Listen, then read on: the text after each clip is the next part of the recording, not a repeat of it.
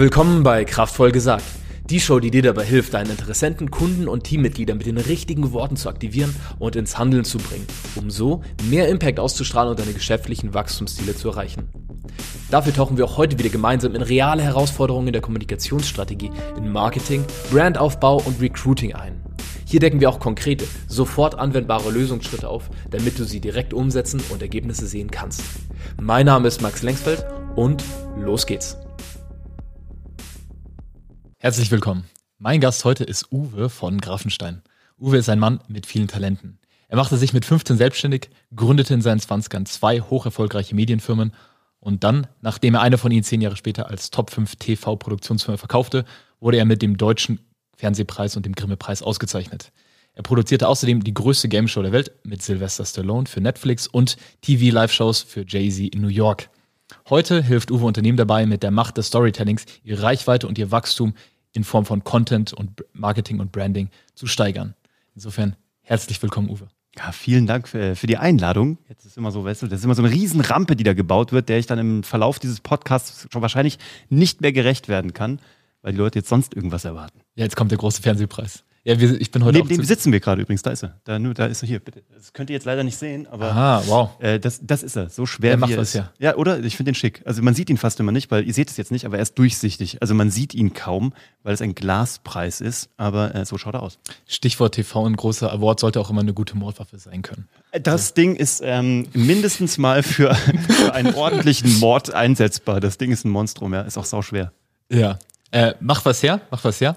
Und äh, zu deinem ähm, zu dem Werdegang wollte ich gleich mal eine Einstiegsfrage machen. Und zwar, du hast in deinen 20ern schon zwei Firmen gestartet gehabt, beide liefen dann erfolgreich im Medienbereich und du überträgst jetzt, was du gelernt hast in der Medienwelt, im TV, auf Business, auf Firmen, auf Storytelling und auf Kundengewinnung in dem Sinne.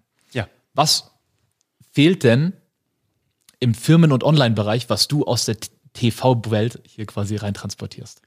Äh, das ist eine gute Frage. Also das ist ja, also ich, die eine Firma, die ich gegründet habe, war gar nicht in den Medien. Die zweite war dann Medien. Die erste war ähm, eigentlich, es war eine, eine Zauber- und Schauspielschule tatsächlich in Köln, die sehr erfolgreich lief, weil ich eigentlich von der Bühne komme. Ich komme eigentlich mhm. von der Zauberei. Das ist so meine erste Karriere war. Ich war äh, Berufszauberkünstler.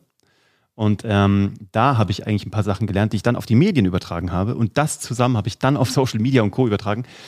Wenn du vom Zaubern kommst, bist du nämlich, ähm, habe ich mal irgendwann, ein Freund hat mich gefragt, was ähm, hat eigentlich Zaubern mit Business zu tun, weil irgendwie der meinte so, wenn man so guckt, so deine Businesses, die haben immer ganz gut funktioniert, kann das was damit zu tun haben, dass du von der Zauberei kommst? Und dann habe ich überlegt, was du als Zauberer machst. Und als Zauberer machst du eigentlich nichts anderes, als dass du das schwerste Produkt der Welt verkaufst, nämlich ein Wunder. Weil ich mhm. verkaufe dir etwas, von dem du weißt, dass es nicht existiert.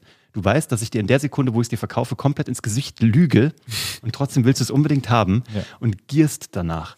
Und dann habe ich überlegt, wenn du das kannst, dann kannst du eigentlich alles verkaufen. Also wenn du ein Wunder verkaufen kannst, was anderes, also schwerer wird es nicht weil es ja was ist, was es nicht geben darf, weißt du, was halt irgendwie gegen die Naturgesetze mhm. oder gegen die Physik verstößt. Und das Zaubern bringt dir halt sehr viel bei, also eben auch über Menschen. Und da habe ich was gelernt, was später im Fernsehen gut funktioniert hat und auf Social Media noch besser, weil ich auf der Bühne gestartet bin. Als achtjähriger Knirps habe ich angefangen, mhm. habe dann so mit 16 war ich das erste Mal selbstständig mit dem Zaubern, mit 21 die erste Firma mit dem Zaubern und mit 25 hatte ich meine eigene Show dann auf RTL 2, wo ich dann das Gesicht von der Show war im Fernsehen. Und was du da bekommst, wenn du live arbeitest, ist, du hast Feedback, was du im Internet nicht bekommst. Mhm. Da hast du Likes, Kommentare, ein bisschen Feedback vom Facebook-Pixel, aber das ist kein qualitatives Feedback, sondern nur ein quantitatives. Und live war vor einem Publikum dann. Exakt. Und wenn du auf der Bühne stehst und richtig verkackst, dann buhen die dich aus. Ja? Oder es ist noch schlimmer, die bleiben einfach sitzen und verschränken die Arme. Oder noch mhm. schlimmer, und es ist mir auch passiert, die stehen auf und gehen raus. Mhm. Und das ist richtig böse. Also da lernst du am schnellsten, das ist deine Lernkurve brutal. Und vor allem lernst du, wie Menschen funktionieren. Und wenn du das einmal verstanden hast, wo lachen sie, so, wo weinen sie, wo sind sie begeistert und wo schlafen sie ein? Das ist ein Learning, das kannst du digital gar nicht nachbilden. Also du kannst diese Learnings gar nicht machen. Mhm. Aber wenn du einmal verstanden hast, wie Menschen funktionieren, dann kannst du das sowohl im Fernsehen mit Dramaturgie, ne, gibt es natürlich noch ein bisschen Handwerk, was ich da noch lernen musste und dazugefügt habe, um, um Geschichten zu bauen, die dann eben auch was auslösen. Deswegen nennen wir unser Business jetzt ja Geschichten, die verkaufen. Mhm. Ähm, und wenn du das einmal verstanden hast, dann ist der Weg von Fernsehen zum Thema digitale Medien ein relativ kurzer Sprung, ehrlich gesagt, weil es nichts anderes ist als eigentlich nur ein anderer Ausspielweg. Also es ist einfach nur eine andere technische Verbreitungsart. Dahinter steckt aber immer ein Mensch und dahinter steckt immer jemand, den du triggern musst, den du entweder zum Lachen, zum Weinen oder zum Applaudieren bringen musst. Oder im besten Fall, um Dinge in den Card deines Online-Shops zu legen. Ja? Also mhm. das ist ja auch eine Form von Applaus. Ja. Und Ich glaube, das ist das, was den, ähm, was so der rote Faden ist durch meine, in Anführungsstrichen, Karriere. Macht absolut Sinn. Am Ende geht es ja darum, um die menschlichen Emotionen dahinter. Mhm. Das ist auch der erste Zauberer, den ich so richtig gefeiert hatte, so als Kind, das war David Copperfield. Ja. Irgendwie war in ein Safe eingesperrt in einem Gebäude und das Gebäude wurde abgerissen und dann ist er irgendwo aufgetaucht.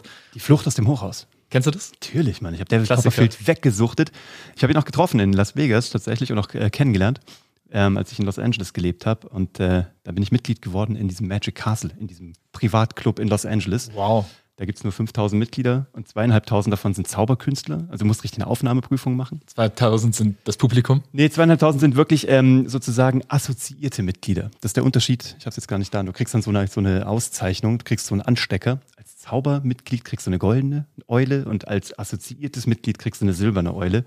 Und ähm, ja, da habe ich ihn kennengelernt. Aber ich habe als 15-Jähriger die ganzen Shows in Frankfurt gesehen, in der Frankfurter Festhalle, vor 10.000 Menschen. Ich habe das und ich habe ihn mir wirklich, als ich in Los Angeles gelebt habe, bin ich zu meinem Geburtstag 2019 nach Las Vegas rübergefahren, nur um eine Show von ihm zu sehen und äh, habe mir da im Hotel die Show von ihm angeguckt. Also sollten wir eigentlich zu Grimme-Preis äh, hinzufügen, die Goldene Eule.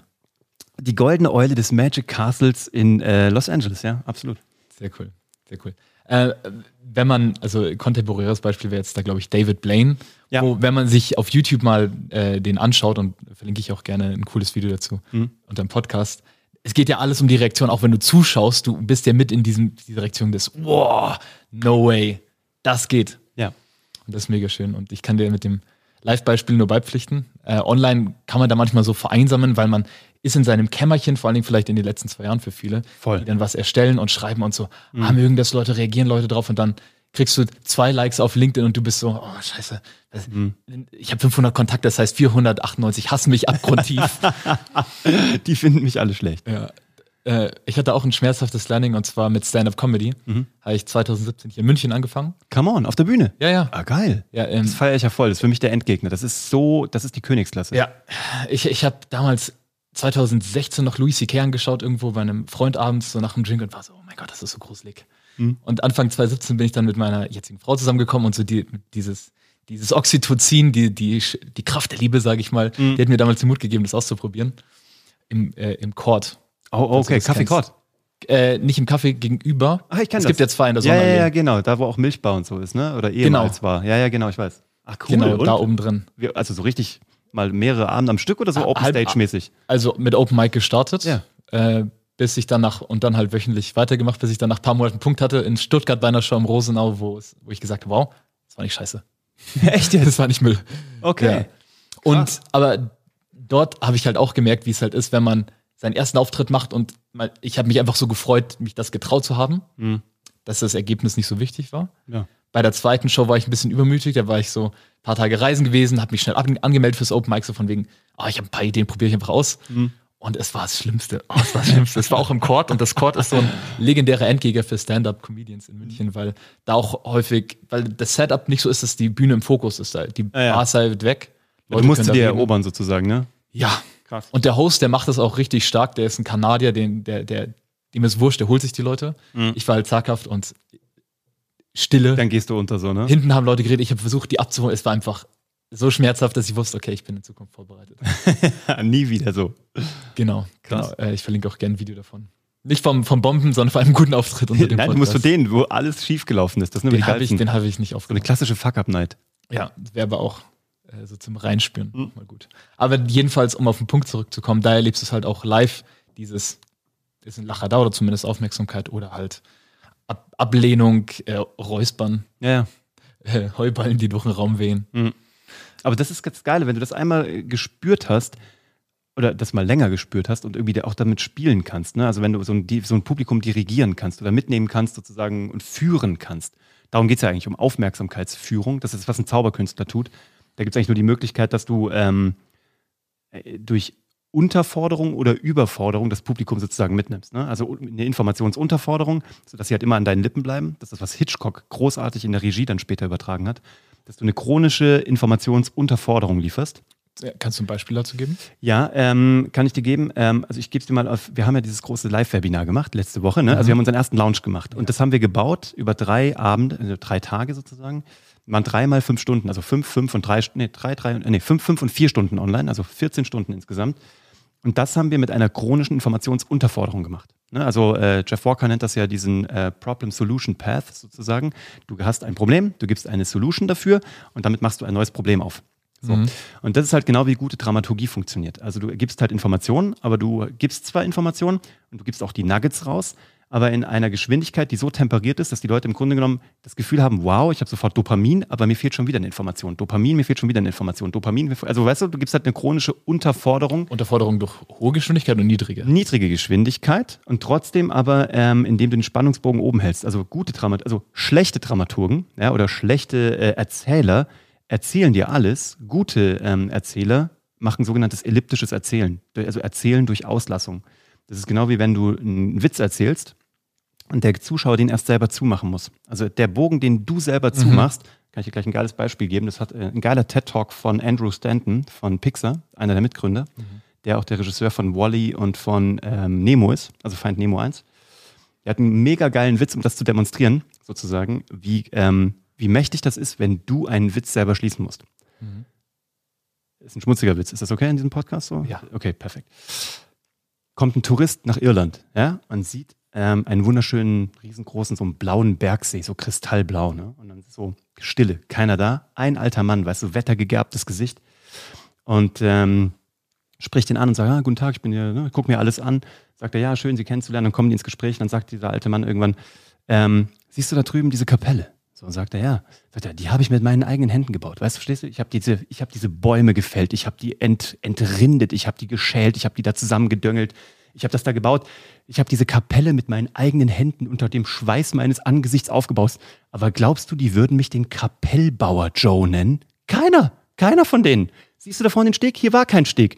Bis ich den gebaut habe. Siehst du die Steine da hinten? Die habe ich von da rüber geschleppt, aus dem Steinbruch, mit meinen eigenen Händen. Ich habe die da sauber gemacht, aufeinander gepackt. Meinst du, hier würde mich irgendeiner Stegbauer Joe nennen? Aber da fixst du einmal eine Ziege. You know? Und das ist so in der Sekunde, wenn es so Boom macht. Und das ist im Grunde genommen elliptisches Erzählen. Erzählen durch Auslassung. Und das kannst du übertragen auf eine Fernsehshow, auf eine Zaubershow, auf ein Webinar, auf einen Witz. Und das ist eigentlich das Spannende. Und das ist das eine. Das andere wäre halt, indem du Menschen chronisch überforderst, kannst du sie sozusagen auch führen. Das wäre zum Beispiel jetzt übertragen auf die Bühne als Zauberkünstler. Du machst mit der rechten Hand eine große ausholende Bewegung dann wirst du mit der linken Hand relativ tun können, was du willst, weil niemand dahin guckt. Die Aufmerksamkeit geht halt dahin, wo die große Bewegung ist, wo das große Feuerwerk gefeiert wird. Dann kannst du mit der linken tun, was du willst und da irgendwie Dinge aus der Hosentasche holen, die nachher in deiner Hand erscheinen, mhm. weil jeder nur auf die rechte geguckt hat. Und wenn du das einmal ausbalanciert hast und verstanden hast, wie, wie ähm, Wahrnehmungspsychologie funktioniert, das ist ein spannendes Tool. Und da probiere ich jeden Tag noch ein bisschen besser zu werden. Sehr cool. Also die zwei Welten quasi zu vereinen, yes. ist the way to go. Und ich merke, wenn ich dir zuhöre, dass ich ähm, selbst deutlich mehr elliptisches Erzählen ähm, oder elliptische Geschichten ja. äh, einsetzen sollte, weil auch in unseren Webinaren, auch in unseren Trainings, auch im Marketing, das ich für Kunden erstelle, bin ich recht explizit. Ja. Also ich bin recht klar und Leute, äh, Leute verpassen nicht, worum es geht, ja. aber oft geht dann auch mal das Mystery verloren. Also man denkt so, das doch, also sind doch alle Informationen, ist doch logisch, den Schluss zu machen, aber mhm. dann fehlt die Emotion, die jemand da, die du jetzt den Leuten nicht gibst, die entsteht ja, ja, der, der, der, Zuschauer will halt mitmachen. Das ist der Trick. Das ist, glaube ich, das, was, der, was den Unterschied macht. Wenn du ihm jede Information gibst, ja, dann ist es zwar so ein bisschen so wie bei äh, Hänsel und Gretel, dann gehen die halt diesen Brocken hinterher und fühlen das so ne, und sammeln die nacheinander auf. Mhm. Aber geiler ist es, wenn du zwischendurch Brocken auslässt und dann müssen die im Unterholz gucken, wo der nächste liegen könnte. Ah, hinter dem Baum ist noch einer. Weißt du, so wie bei einer guten mhm. Ostereiersuche. Ne, jetzt steht gleich Ostern an. Wenn du dir halt, früher war das so, ich glaube, mein Papa hat das früher so gemacht. Irgendwie, die haben dann so irgendwie so Osternester gehabt und dahin ging so kleine Staniol verpackte Mini-Eier. Das war sozusagen die Spur dahin. Mhm. Das ist zwar cool, weil du gehst diesen kleinen Staniol verpackten Mini-Eiern hinterher und kommst zu deinem Nest, aber viel geiler ist es eigentlich, wenn du in hohem Gras und in irgendwelchen Baumstümpfen selber suchen musst. Ja. Der Fun ist viel größer. Und so läuft eigentlich Dramaturgie ab. Und wenn du das einmal ähm, dann äh, implementierst, in eine Werbeanzeige, in eine Kampagne, in ein Webinar, in was auch immer, das ist äh, ziemlich geil. Wie äh, überträgst du das? Also kannst du uns ein Beispiel geben, wie das bei dir in der Fernsehwelt aussah? Mhm. Weil wir reden hier auch in der Show ganz viel, ne, die Zuhörer sind ja Geschäftsführer, Marketingleiter, was auch immer deren Titel letztlich ist. Sie sind zuständig für die Unternehmenskommunikation. Was wird wann, wie, an wen kommuniziert, um Wachstum zu erzielen? Mhm. Und wenn, deswegen sind wir auch häufig im Fokus auf Online oder Psychologie. Wie sieht es dann im Fernsehen aus, in der Welt, die wir alle kennt von der Erfahrung her. Jetzt von deiner Joko und Klaas Show, die du vorhin angesprochen hast, mhm. deiner eigenen, für die du ausgezeichnet wurdest, Jay-Z. Mhm. Welche sticht da für dich? Es kommt ja ganz darauf an, in welchem Genre du unterwegs bist. Ne? Also in einem Quiz ist es ja immanent. Ne? Also da hast du eine chronische Informationsunterforderung, weil einfach Dinge gefragt werden, die dann möglichst beantwortet werden. Wer wird also, Millionär zum Beispiel, damit du miträtst und wartest die ganze Zeit, wann kommt die Antwort jetzt? Ja, mit Joko und Klaas haben wir diese Show produziert, äh, Ahnungslos, das Comedy-Quiz mit Joko und Klaas für Pro7. Da waren die in äh, Maskerade, du hast die nicht erkannt. Die haben halt mit versteckter Kamera einfach Leute random in Berlin angequatscht und haben denen so gesagt, so, äh, hier, ich mache gerade so ein Kreuzworträtsel, sag mal, äh, äh, äh, hier, wie viele Bundesländer hat Deutschland? Und hat der Gegenüber gesagt, äh, 16. So. Und was die aber nicht wussten, ist, dass die in einer, in einer Quizshow sind. Mhm. Ja, also und für jede richtige Antwort haben die 50 Euro bekommen und du hast fünf Fragen gestellt bekommen mhm. in diesem vermeintlichen Talk, der da irgendwie dieser fremde Mensch mit dir angefangen hat. Ja. Und wenn du das dann beantwortet hattest, hast du am Ende das bekommen, kleiner Counter, der unten mitlief, hast du die Summe ausgezahlt bekommen, die du halt beantwortet hast. Das war natürlich auf zwei Ebenen geil, weil das irgendwie, du hast dieses Surprise-Moment gehabt, du hast den Informationsvorsprung gehabt als Zuschauer, konntest auch mitraten und hattest diese Quiz-Mechanik. Deswegen mhm. haben wir davon zwei Staffeln gemacht, lief super erfolgreich. Ähm, das war ein cooles Ding. Da ist es relativ einfach. Ähm, Im Reality-Bereich ist es ganz cool, ähm, weil du nicht weißt, was als nächstes kommt. Deswegen heißt es Reality. Mhm. Und es gibt so im Fernsehen zwei große Prinzipien, die ähm, lustigerweise auch in Social Media funktionieren oder auf TikTok gerade extremst gut funktionieren. Das sind eigentlich zwei Reality-Prinzipien. Im Fernsehen gibt es eigentlich nur zwei Formen von Formaten. Das eine ist, normale Menschen machen unnormale Dinge mhm. oder unnormale Menschen machen normale Dinge. Beispiel. Unnormale Menschen sind Stars, die machen normale Dinge, die leben in einem Camp in ah. Australien und essen Kakerlaken sozusagen. Ist auch noch unnormal, aber die leben in so einem ja, Camp. Coole. So genau. Oder Menschen wie du und ich, also normale Menschen, machen unnormale Dinge. Das heißt, die erleben was, was sonst niemand erreichen würde. Ähm, die, keine Ahnung, sind halt irgendwie dann äh, normale Mädchen, die sich um einen Mann sozusagen prügeln und die Show heißt dann Bachelor. Ne? Mhm. Also das ist sozusagen, das ist so die zwei Prinzipien. Und immer wenn du so zwei Welten aufeinander clashen lässt, dann wird das eigentlich ziemlich erfolgreich. Übertragen auf Unternehmenskommunikation ist es eigentlich nur die Frage, eigentlich eine, eine Campaigning-Frage.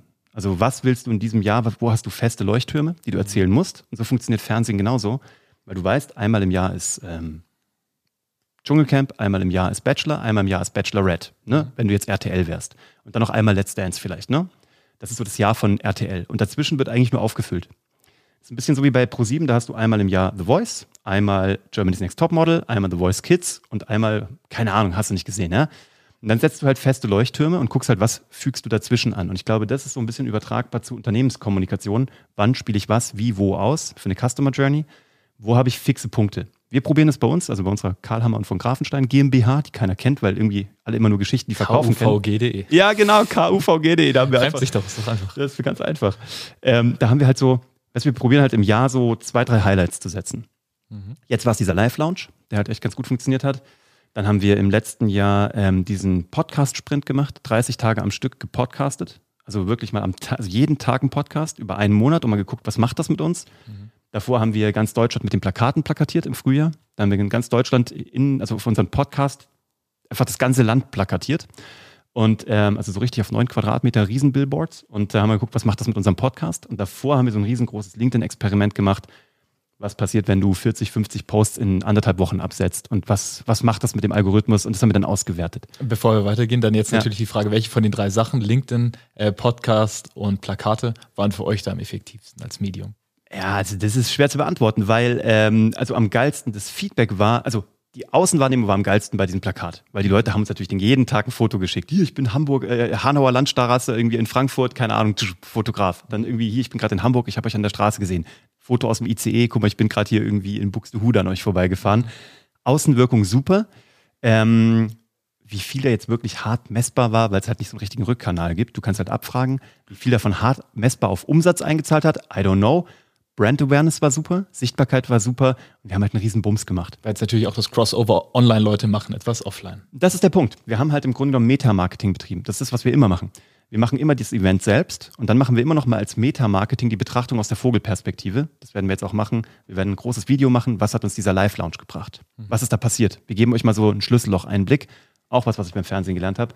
Die Leute wollen immer diesen Blick durchs Schlüsselloch. Das, mhm. was sonst keiner sehen kann. Backstage-Bereich oder halt sozusagen ähm, Bonusmaterial auf der DVD, so wie es früher mal war, ne?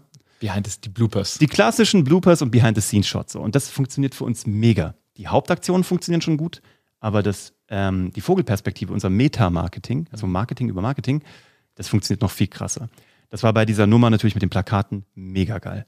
Dann die ähm, LinkedIn-Aktion war total krass, weil wir, ich glaube, vier, fünf Mal am Tag auf LinkedIn gepostet haben, in unserer Bubble super krass unterwegs waren und dann eine fette Auswertung gemacht haben, so eine große Slide-Präsentation.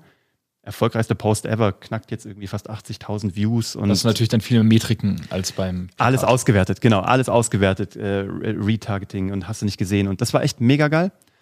Dann ähm, das jeden Tag, äh, jeden Tag Podcasten war natürlich total spannend, weil wir geguckt haben, was hat es mit den Zahlen gemacht, was hat es mit dem Feedback gemacht, äh, mit der Platzierung in den Charts gemacht, Verkauf gemacht. Und das gleiche werden wir jetzt eben mit diesem Live-Lounge machen. Aber so haben wir halt drei bis vier große Events im Jahr. Mhm. Da freuen sich dann immer schon alle drauf in der Community. Das begleiten wir immer alles auch live über unseren Podcast und über LinkedIn hauptsächlich. Und dann werten wir es im Nachgang aus. Und das ist ähm, für uns so tatsächlich das, was wir machen müssen, unser Must-Have, unsere Pflicht. So, Diese Leuchttürme quasi, die du genau. angesprochen hast. Und dazwischen so setzen wir halt dann so entweder die immer, kannst du immer ausrechnen, wenn du vier Events hast, die gehen dann immer meistens so einen Monat bei uns, die eigentlichen Events. Und wir bauen eigentlich immer so drei Wochen Rampe hin und eine Woche Rampe raus. Dann hast du ungefähr schon mhm. acht Monate im Jahr, ne? Bist du durch. Immer so einen Monat plus Rampe hin, äh, plus Rampe raus. Und das heißt, wir haben pro Quartal noch einen Monat, den wir befüllen mit, ähm, mit Content Recycling, mit normalen Themen. Und so ist das Jahr eigentlich bei uns ziemlich durchgesetzt. Und das läuft eigentlich ziemlich klar durch. Da haben wir eine Redaktionsplanung das ist das, was wir früher gemacht haben. Weißt du, wenn du TAF bespielst, wenn du Galileo bespielst, RTL.6.9.12, hast du halt einen sehr klaren Redaktionsplan übers Jahr. Und so läuft das bei uns auch ab. Und so befüllen wir das Jahr. Und deswegen, das ist unsere Content-Maschine. Okay, sehr cool. Danke für den Einblick da. Das ist jetzt mal die strategische Ebene. Und wenn wir jetzt reinzoomen auf das, was auch ihr euch auf die Fahne schreibt, Geschichten, die verkaufen, mhm. wie, mal ganz basic im ersten Schritt, strukturiere ich eine Geschichte, wenn ich die über mein Unternehmen erzählen möchte? Mhm. Zum Beispiel, angenommen, ich habe eine, eine Softwarefirma, mhm. wo fange ich denn da an mit Geschichten ja. erzählen und auf was gilt es da zu achten? Ja, das ist ja immer, die Leute lesen immer irgendwie ein Buch und dann denken sie, sie müssen ähm, ihren Kunden zum Helden machen. Ne? Das ist immer so dieses erste, machen dein Marketing den Kunden zum Helden. Das ist richtig, aber das ist erst der zweite Schritt. Der erste Schritt ist, ähm, mach den Leuten klar, warum du der Mentor bist. Also aus einer Heldenreise abgeleitet, mhm. musst du dich natürlich als Problemlöser oder als Mentor positionieren und das kannst du nur, wenn, also ein Mentor kann nur jemand sein, der die Heldenreise erfolgreich abgeschlossen hat. Ne? Ein klassischer Gandalf, ein Yoda, ein Obi-Wan oder keine Ahnung, ein Dumbledore. Die müssen die Reise selber gegangen sein, erfolgreich. Und dann können sie dir auch was zeigen darüber. Und was viele Leute vergessen ist, die erzählen halt irgendwie die ganze Zeit irgendwie, wie toll das Produkt ist mit dir als Kunden und so, das ist super.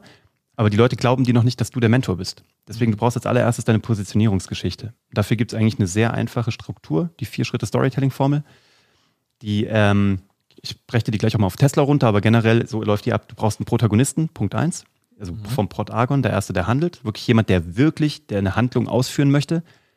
Kannst du sein als Unternehmer, kann ein Produkt sein, kann auch deine Firma sein, aber je näher es an einer Person ist, desto stärker ist es. Deswegen war Steve Jobs auf der Bühne. Deswegen ist, äh, es gibt kein Marketing von Tesla außer ähm, Herrn Musk, der irgendwo auf der Gegend rum, äh, in der Gegend rumspringt. Es gibt auch keine Fernsehspots von Tesla. Mhm. Wenn wir die Leute fragen, schon mal einen Fernsehspot von Tesla gesehen? Wir haben ja auch tatsächlich kein Marketingbudget, so wenn ich es verstehe. weil die Storytelling machen. Und zwar par excellence, weil die aber auch einen starken Protagonisten haben. Also du mhm. brauchst einen Protagonist, Punkt eins. Zweitens, du brauchst ein klares Ziel für dich und für deine Kunden.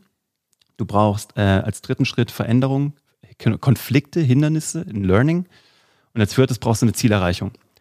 Und nur wenn du alle vier Punkte hast, hast du eine Geschichte, die dich positioniert die Leute immer sagen, ja, wir machen jetzt Personal Branding und Positioning und Branding Workshops und so. Ich mhm. so, alles klar.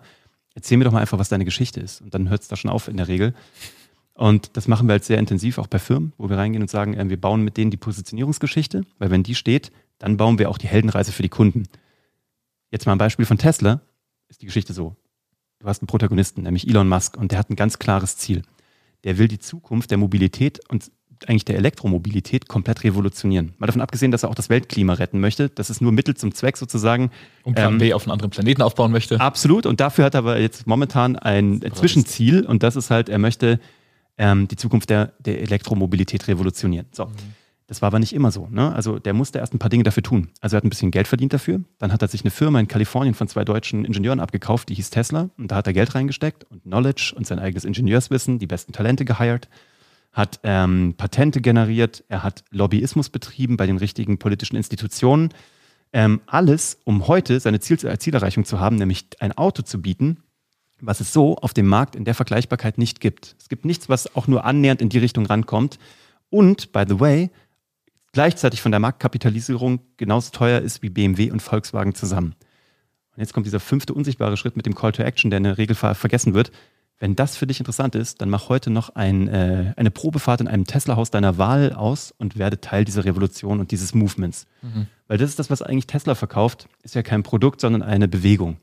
Und deswegen ist es so erfolgreich. Ein Statement, einen Tesla zu fahren. Absolutely. Das ist ein Statement und vor allem ist es, du bist Teil von etwas. Und mhm. das ist das Einzige, warum Menschen heute etwas kaufen, ist, weil sie Teil von etwas sein wollen. Wenn du ein Apple kaufst, dann bist du Teil einer Creative Professional Community, die hip unterwegs ist. Auch wenn du in Castrop Rauxel irgendwo in so deinem alten Kinderzimmer sitzt, ähm, mit brauner Holzvertäfelung und irgendwie gehäkelten Gardinen. Und ist schon ein Unterschied, ob du im Starbucks dann deinen alten Dell rausholst, Dell Outboosted oder dein MacBook Pro. Und so ist es. 1000. Und das ist auch ganze, das ganze Geheimnis. Wenn du eine Geschichte baust für eine Firma, wo Menschen ein Teil davon werden möchten, ja, also wo du Teil einer Bewegung werden möchtest, dann hast du immer gewonnen. Aber es kriegen die wenigsten hin, weil sie nicht überlegen, wer ist unser Protagonist, was ist das eigentliche Ziel, warum, also was sind die Hindernisse, die wir überwunden haben. Und das ist dieser wichtige Punkt, der dritte. Der entscheidet sich nämlich dann oder der entscheidet darüber, wie du am Markt wahrgenommen wirst. Also der entscheidet, bist du der nächste Stefan Fitnesstrainer oder bist du der Fitnesstrainer? Ja, oder bist du irgendwie die Chiropraktikerin, die Yoga-Frau oder was auch immer? Oder bist du halt einfach eine unter vielen? Die nächste Sigrun, die auch irgendwie, nachdem sie irgendwie Mama wurde, jetzt eine Yoga-Ausbildung gemacht hat. Wenn du das einmal für dich definiert hast und diese Geschichte klar ist, dann siehst du sofort den Uplift in Umsätzen, in Reichweite, in, ähm, in Aufmerksamkeit, weil deine Positionierung einfach sehr klar ist. Sehr cool. Ihr habt dann auch im Webinar eine Sache angesprochen, ähm, und zwar wie Geschichten das Ge das Gehirn Geschichten wahrnimmt. Ja. Und zwar, dass anstatt eine Information, unser Auto fährt mit Elektrizität, Elektrizität mhm. bis zu 400 Kilometer, mhm. ähm, was nur eine Information ist. Ja. Stattdessen Geschichten eben mehrere Zentren aktivieren, viel mehr Gehirnaktivität. Erschafft und auch Emotionen mit einbezieht. Mhm. Ja, weil es mehr Verknüpfungen schafft, ne? Also weil es eingebettet ist in etwas Erlebbares. Genau. Und eine Sache, die ich da manchmal erlebe mit Kunden, die, die ich in Sachen Copywriting, E-Mail-Marketing etc. betreue, dass sie das Gefühl haben, sie wissen nicht, worüber sie denn schreiben sollten in ihrem Alltag. So, wenn ich denn anfange, jetzt was zu posten oder an meine E-Mail-Subscriber oder einfach Kunden was rausschicke, wo soll ich denn da anfangen? Also ich meine, ich habe jetzt kein neues Update, das ich an die rausschicken kann, das wäre ja interessant. Mhm. Oder ich habe jetzt keine krasse Geschichte gehabt, das wäre ja auch interessant. Und dann weiß ich sie häufig mal darauf hin, dass in den kleinsten Sachen eigentlich schon Stories drinstecken. Zum Beispiel heute war ich sehr spät dran, hierher zu kommen, mhm. weil äh, ich noch auf Instagram was rausgelöscht habe. Das hat länger gedauert. Mein Rasierer hatte einen le leeren Akku und ich hatte dann keinen zum, äh, habe das Ladegerät nicht gefunden und so weiter, habe mich dann trocken rasiert, mhm. was schmerzhaft war und so weiter. Und ja. diese Geschichte, dieses, dieses Hetzen, dieses, äh, solche Sachen, das hat ja jeder schon mal für sich erlebt. Mhm. Und das ist verdammt einfach eigentlich für Unternehmer, finde ich, ähm, wenn man es ein paar Mal geübt hat, das auf den Alltag zu übertragen, weil wenn du jetzt, keine Ahnung, IT-Unternehmen da, keine Ahnung, IT-Häusern darin helfst, hilfst, ihre Infrastruktur auf einer bestimmten Plattform einfacher hinzukriegen, mhm. dann haben die auch irgendwo einen Punkt, wo die Emotion sich deckt mit deiner, ich komme zu spät und vergesse mich zu rasieren, ja. äh, Story, weil es einfach um Hetzen, schnell hinkriegen, Technik scheitert und ich, du möchtest nicht zu spät kommen oder sowas beim Kunden, ähm, das nicht möchtest. Und man kann ja mit diesen Geschichten super anfangen und dann die Brücke darin zur Fachlektion quasi schwingen. Das sind die erfolgreichsten Posts. Das sind auch bei uns die erfolgreichen ähm, Episoden im Podcast, aber auch bei LinkedIn-Posts. Wenn du etwas aus deiner privaten Welt nimmst, wo du was gelernt hast und das überträgst auf das Business. Ganz simpel ist immer sowas wie, keine Ahnung, ich ähm, habe am Wochenende mit meinem Hund gespielt und dadurch irgendwie, der, der wollte nicht hören oder hat nicht irgendwie das getan, was ich wollte und dann habe ich irgendwie was Neues ausprobiert und das werde ich jetzt aber, ne, und da ist mir was klar geworden über das Thema Führung. Ich mhm. führe Menschen falsch, ne, und das ist mir erst durch meinen Hund klar geworden. Super geil. Oder äh, bei mir, ich, ich habe häufig, ich habe jetzt keinen Hund, aber das war so ein Beispiel, was wir neulich hatten. Privat hatte ich das schon, wenn ich mit meinem Sohn zusammen bin und der mich halt spiegelt. Das ist halt ganz schlimm. Ne? Mein Sohn ist halt ich, sozusagen nur in klein und der spiegelt mich im Guten wie im Schlechten. Mhm. Und was mir das über mich erzählt und was mir auch das über meine Rolle als Unternehmer erzählt oder wie ich mit Kunden sein sollte, auch sehr spannend. Bei mir war es ja so, jetzt während Covid bin ich halt voll in dieses DIY-Ding reingegangen bin also voll in die Holzwerkstatt rein. Oh, habe ich gesehen. Voll crazy. Also ich baue ja echt unsere Möbel zu Hause mittlerweile selbst. Also ich habe mich da richtig reingenördet. Da habe ich diese ganzen Posts gemacht über jetzt anderthalb Jahre, ähm, was mir meine Werkstatt am Wochenende beigebracht hat. Über wie halte ich meinen Arbeitsplatz übersichtlich, mhm. ähm, wie muss ich vorbereitet sein, wie gehe ich mit Gefahren um von so einer Tischkreissäge, die halt wirklich ein krasses Gerät ist, so, ne? Mhm. Ähm, aber auch über das Thema Gestaltung, über das Thema ähm, Materialauswahl, Ästhetik. Und das hat mir so viel beigebracht, was man aufs Business übertragen kann. Und das feiern die Leute voll ab. Also deswegen glaube ich, wenn Leute mir sagen, ich weiß nicht, was ich posten soll, das halte ich immer nur für ein Gerücht. Es ist halt die Frage, traut man sich, ähm, vielleicht sogar ohne Erwartung, das erstmal zu teilen? Ja. Weil eben wie vorhin angesprochen, wenn von den 500 LinkedIn-Freunden mhm. äh, oder Verknüpfungen nur zwei liken, dann ist automatisch als schmerzhafter Verlust wahrgenommen. Aber ey, was ist, wenn es erstmal so sein darf? Ja. Und dann kommst du da ins Machen und dann lernst du ja auch daraus. Exakt. Zu leichter fallen. Und das war auch genau das, was wir bei diesem LinkedIn-Experiment äh, getestet haben, wo ich halt einfach so diverse Themen gespielt habe, weil ich ja vier, fünf Themen am Tag brauchte. Also ich brauchte richtig viel Holz sozusagen, richtig viele Material und mhm. richtig viel Themen, dass ich irgendwann auch super broad geworden bin. Also ich habe super viele, ich sage immer so, so, so Köder und Angelhaken ins Wasser geworfen. Und die, das war so spannend, weil halt so viele Mikrozielgruppen in meiner Hauptzielgruppe mhm reagiert haben, die sich noch nie gemeldet haben. Zum Beispiel Leute, die sich mit Holz beschäftigen. Exakt, die, die, hatten, ah, okay, jetzt die, die folgen mir seit zwei Jahren, haben sich noch nie gemeldet, aber plötzlich hat er gesagt, ah, jetzt spricht er mich plötzlich an. Jetzt mhm. habe ich irgendwie, jetzt, jetzt, jetzt wird er plötzlich relatable. Ähm, das Thema, ich habe ewig lange Kampfsport gemacht, irgendwie so, so viele, viele Jahre und auch so Trainer und so als ich das mal irgendwie geteilt habe, waren plötzlich laut die ganzen Martial Arts Guys dabei. So, und dann so, ja, krass, ich auch mal und so, ja, auch ich, so Wing Chun und so, ja, cool. Ähm, und das war voll crazy. Dann dieses Thema Zauberei, super, ne? Funktioniert perfekt. Ja. Das Thema TV. Ähm, und das zu spielen und dann irgendwie den Leuten, also Anknüpfungspunkte zu geben, Einladungen auszusprechen. Einfach digitale Einladungen zu deinem Content, zu deiner Welt auszusprechen das war crazy. Also das ist auch jetzt noch, wenn du bei mir auf LinkedIn irgendwie so, da gibt es so diesen Fokusbereich, mhm. da habe ich das direkt reingepackt, weil das heute, ein Jahr später, immer noch genauso aktuell ist, wenn dich da draußen, während du das jetzt hier hörst, aktuell ist. Geh auf mein LinkedIn-Profil, das ist so eine blaue Präsentation im Fokusbereich, kannst du direkt angucken, weil da waren echt sau viele Learnings drin, auch zum Thema Themengestaltung. Ja, Hermann Scherer hatte ich letztens im Podcast und er meinte, äh, er hat einen schönen Satz gesagt, der ging in die Richtung, äh, steh zu deiner Perversion mhm. quasi. Und das kann eben sein, hey, ich habe dieses weirde Hobby oder dieses sehr coole Hobby oder hier habe ich was gemacht, was erstmal mutig ist, Stand-up, aber bin total abgestunken, aua. Ja. Aber das ist das, was ja hängen bleibt, ne? Plötzlich genau. wirst du anfassbar. Also wir sagen immer, wir entteflonisieren das Marketing von unseren Kunden. Mhm. Weil das immer so perfekt ist. Das ist immer so, weißt du, das ist halt wie Teflon. Rutscht halt alles runter, bleibt nichts dran hängen. Und das ist das Problem. Wir sagen immer, wir probieren das, das Marketing von unseren Kunden mehr wie so eine Boulderwand zu gestalten. Da sind so Böbbel dran, wo du dich dran festhalten kannst mhm. und hochziehen kannst und damit erarbeitest du dir eine Marke. Auch wieder das, was ich dir vorhin gesagt habe mit dieser Dramaturgie, wenn jemand sich etwas erarbeitet und nicht alles hingelegt bekommt, sondern sich von Content Piece zu Content Piece zu Ad, hier noch eine YouTube-App, da eine Facebook-Ad, da ein Content Piece, da ein Podcast, da ein erst, vielleicht ein echtes Meeting mit dir. Da hat er dich mal auf der Bühne gesehen, weißt du, und dann erarbeitet sich jemand dich. Und das sind die Leute, die wirst du nie wieder los. Auf positive Art und Weise. Mhm. Weißt du, das sind die Leute, die deine, deine Raving-Fans tatsächlich, weil die, die haben dich nicht wahrgenommen und du hast denen, dich nicht so ins Gesicht gedrückt, so in your face, sondern du hast die wirklich so marketingartig so an dich rangezogen, dass die gesagt haben, ich gehe noch einen Schritt. Jetzt halte ich mich an dem Böbel fest. Jetzt setze ich meinen Fuß da unten hin und drücke mich mit meiner eigenen Kraft da hoch. Und dann denken die sich irgendwann, ah, dieser Max, jetzt wird er plötzlich haptisch. Das mit dem, das mit dem, äh, mit dem äh, Stand-up-Comedy, das wusste ich nicht. Jetzt weiß ich ein bisschen mehr. Weißt du, dann fühlen die sich halt Teil einer Community, die sehr exklusives Wissen über dich haben. Mhm. Und das ist halt geil. Damit haben, sie, damit haben sie sich ein bisschen, also haben sie sich, äh, haben sie dich für sich. Das ist das Ding. Du bist, du wirst ein bisschen persönliches Eigentum von denen. Menschen können sich dann quasi ein Bild ein bisschen besser machen. Ja, und vor allem wirst du halt, ähm, man kann sich an, an, etwas festhalten. Das ist nicht der Marketing-Fuzzi, weißt du? Das, mhm. ist ja, das ist ja so, irgendwas bleibt ja, ja hängen, ne? Bei mir, irgendwie auch, bei mir auch der Marketing-Fuzzi, bei anderen Leuten der Versicherungsfuzzi, der, der Handwerker, irgendwas, weißt du, die, das, die, bleibt ja nicht viel hängen, bei aller Liebe. Also selbst, ja. wir haben ja auch Studien im Fernsehen gesehen, was über berühmte Leute hängen bleibt, ne? Und dann bist du geschockt, wie wenig Leute dann wirklich Leute kennen. Also es gibt ja Leute, ich saß neulich in einem Workshop mit Leuten, also ich bin jetzt 40, werde 41, und da war so eine Dame, die war so 36 habe ich neulich gesagt, so, ich habe eine Studie gesehen über Joko und Klaas und dass man, ne, eigentlich denkt jeder, das wäre so ganz berühmt und jeder weiß, wer das ist. Und da waren echt Leute bei dieser Studie dabei, die nicht wissen, wer Joko und Klaas ist. Und dann sitzt die da neben mir und sagt, wer ist denn Joko und Klaas? Da habe ich gesagt, haha. Und sie so, nee, echt jetzt? Ich so, okay, okay, okay, ist witzig, witzig. You got me, so, you got me punk, so. So, nee, ich habe echt keine Ahnung. Ich sag, willst du mich eigentlich verarschen? Mhm. Es gibt es. Und ähm, selbst über so berühmte Menschen mit so einer Omnipräsenz weiß nicht jeder alles oder nicht jeder kennt die. jetzt das runtergebrochen auf uns sozusagen, ne? Die wissen gar nichts über uns. Deswegen ist immer die Frage, was willst du penetrieren? Weil Menschen legen, irgendeine Schublade wirst ja reingelegt. Kannst ja machen, was du willst. Und die Frage ist, und das glaube ich eben auch nochmal zurück zur Unternehmenskommunikation, ich glaube, Menschen oder Unternehmen steuern nicht, in welche Schublade sie gelegt werden. Die lassen sich in eine reinlegen. Das ist mhm. doof. Weil es kann sein, dass es die falsche ist. Du bietest drei Dinge an und das ist ja meistens so. Die eine ist deine Cash-Cow, die du auch gut kannst.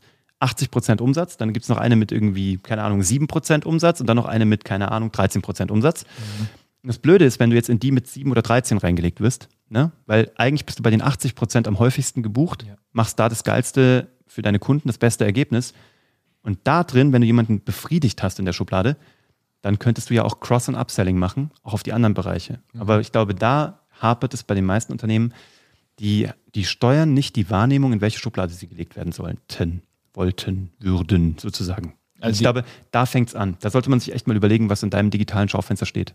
Insofern die Essenz von Sog-Marketing insofern ist nicht ganz viele verrückte Sachen zu machen, sondern einfach zu wissen, wo du stehst mhm. und dort präsent zu sein. Wie ein ja. Planet, wie die Sonne, die ist dort und die zieht Sachen an. Die ändert sich nicht, die ändert nicht die ganze Zeit ihre Position im Verhältnis zu einem anderen Planeten, sondern die ist da. Exakt. Der Rest kann sich drum drehen. Ja, äh, genau. Du hast eine Speerspitze, dafür stehst du. Also die Sonne ist halt warm und macht hell. So. Und drumherum gibt es halt noch irgendwie Dinge, die noch drumherum sind. Und dann, äh, weißt du, es gibt noch Sonneneruptionen und dann hat die noch so, ist die in der Mitte vom Weltall. Das sind Informationen drumherum, aber hängen bleibt, die Sonne ist hell und macht warm. So, weißt du, und dann ja. ist es relativ klar. Und das ist der Hauptauf die Hauptaufgabe. Und die anderen Sachen stimmen zwar auch alle und sind auch alle faktisch richtig, aber sind halt eher so, kommen später in einer Informationskette. Ja, ich, ich lache gerade einfach, weil äh, von, von wegen Cashcow 80 Prozent, 13, 7 Prozent mhm. so. Die Sonne ist jetzt auch nicht bekannt für ihre Sonneneruption. So. ja. Kennt ihr die Sonne? Jetzt singt die Eruption, oder? Nee, das da oben, das Warmhotel ist ja auch so. Ja, exakt. Aber das ist es. Und ich glaube halt, viele verkaufen eine Sonneneruption so, ne? Und denkst dir so, das ist doch eigentlich gar nicht euer Ding. Das ist doch gar nicht das, worum es bei euch im Kern geht. Mhm. Ne? So, und da sind wir dann wieder beim, bei der Dramaturgie, ne? des Pudels Kern. So, worum geht es bei dir wirklich? Wo hast du am meisten Spaß und den finanziellen Aufwand oder das, die finanziellen, äh, den, Re, den Return on Investment? Und was ist einfach? Weißt du, und viele machen es sich nicht einfach. Ich glaube, das ist das Hauptproblem. Viele machen es sich wirklich nicht einfach. Die lassen sich in die falsche Schublade stecken und haben dann Riesenprobleme, diese Leute zu befriedigen, wo es auch in der anderen Schublade so einfach wäre. Und dann kann man das andere auch noch machen. Du musst dich auch nicht beschränken oder beschneiden. Nur die Reihenfolge ist elementar. Und ich glaube, wenn du so, vorhin hast du gefragt, was sollten Unternehmen als allererstes tun, mal überlegen, das ist dieses digitale Schaufenster, von dem wir immer sprechen. Die Menschen kaufen nur dein Schaufenster, die sehen nicht, was du hinten im Lager liegen hast. Die sehen nur das, was draußen da ist. Mhm. Die können nicht in dein Inventar gucken, nicht in deinen Showroom, vielleicht noch so, aber eigentlich sehen die erstmal nur Schaufensterpuppen. Ja. Und da fängt schon an, wenn du mal ganz ehrlich zu dir bist, du da draußen sozusagen, was man bei dir im digitalen Schaufenster sieht, ist es das, was du wollen würdest und ist das total verständlich? Und ich behaupte, in 80 Prozent der Fälle ist es das nicht. Weil es ist auch so eine Problematik, dadurch, dass wir unser Business kennen, weißt du, das ist so, zurück zum Fernseh- und Grimme-Preis. Mhm. Ich sage das schon fast mittlerweile sehr ungern, weil es immer so ein bisschen Bragging-mäßig ist. Naja, ne? ich habe mal Fernsehpreis und Grimme-Preis gewonnen, bla bla bla. Das positioniert mich total, das weiß ich schon auch. Aber ich habe das schon so oft erzählt, in zwei Milliarden Podcasts gefühlt, dass es mir selber zu den Ohren raushängt. Dennoch ist es so, dass Leute irgendwie, die mich nicht kennen, die hören das und denken sich plötzlich, Alter, echt Fernsehpreis, Grimme-Preis, mehr geht ja gar nicht in Deutschland. Ich so, ja, stimmt. Sagen die, ja krass, das ist ja voll deine Position. Und ich so, ja, aber das ist doch, das bin doch ich. Ich dachte, das weiß jeder. Da sind wir wieder bei dem Punkt, die Leute wissen gar nichts über uns. Nix. Ich bin schon, ich habe dieses Thema Grimme-Preis, Fernsehpreis, was mir eine gewisse Legitimierung auch gibt in meiner Außenwahrnehmung. Ich habe das penetriert bis zum St. Nimmerleinstag. Und trotzdem weiß es niemand. Also müsste ich eigentlich in jedem Podcast, in jedem Erzählstück eigentlich sagen, ich bin der Typ, der den Fernsehpreis und den Grimme-Preis gewonnen hat, weißt du, aber ich mache es halt nicht.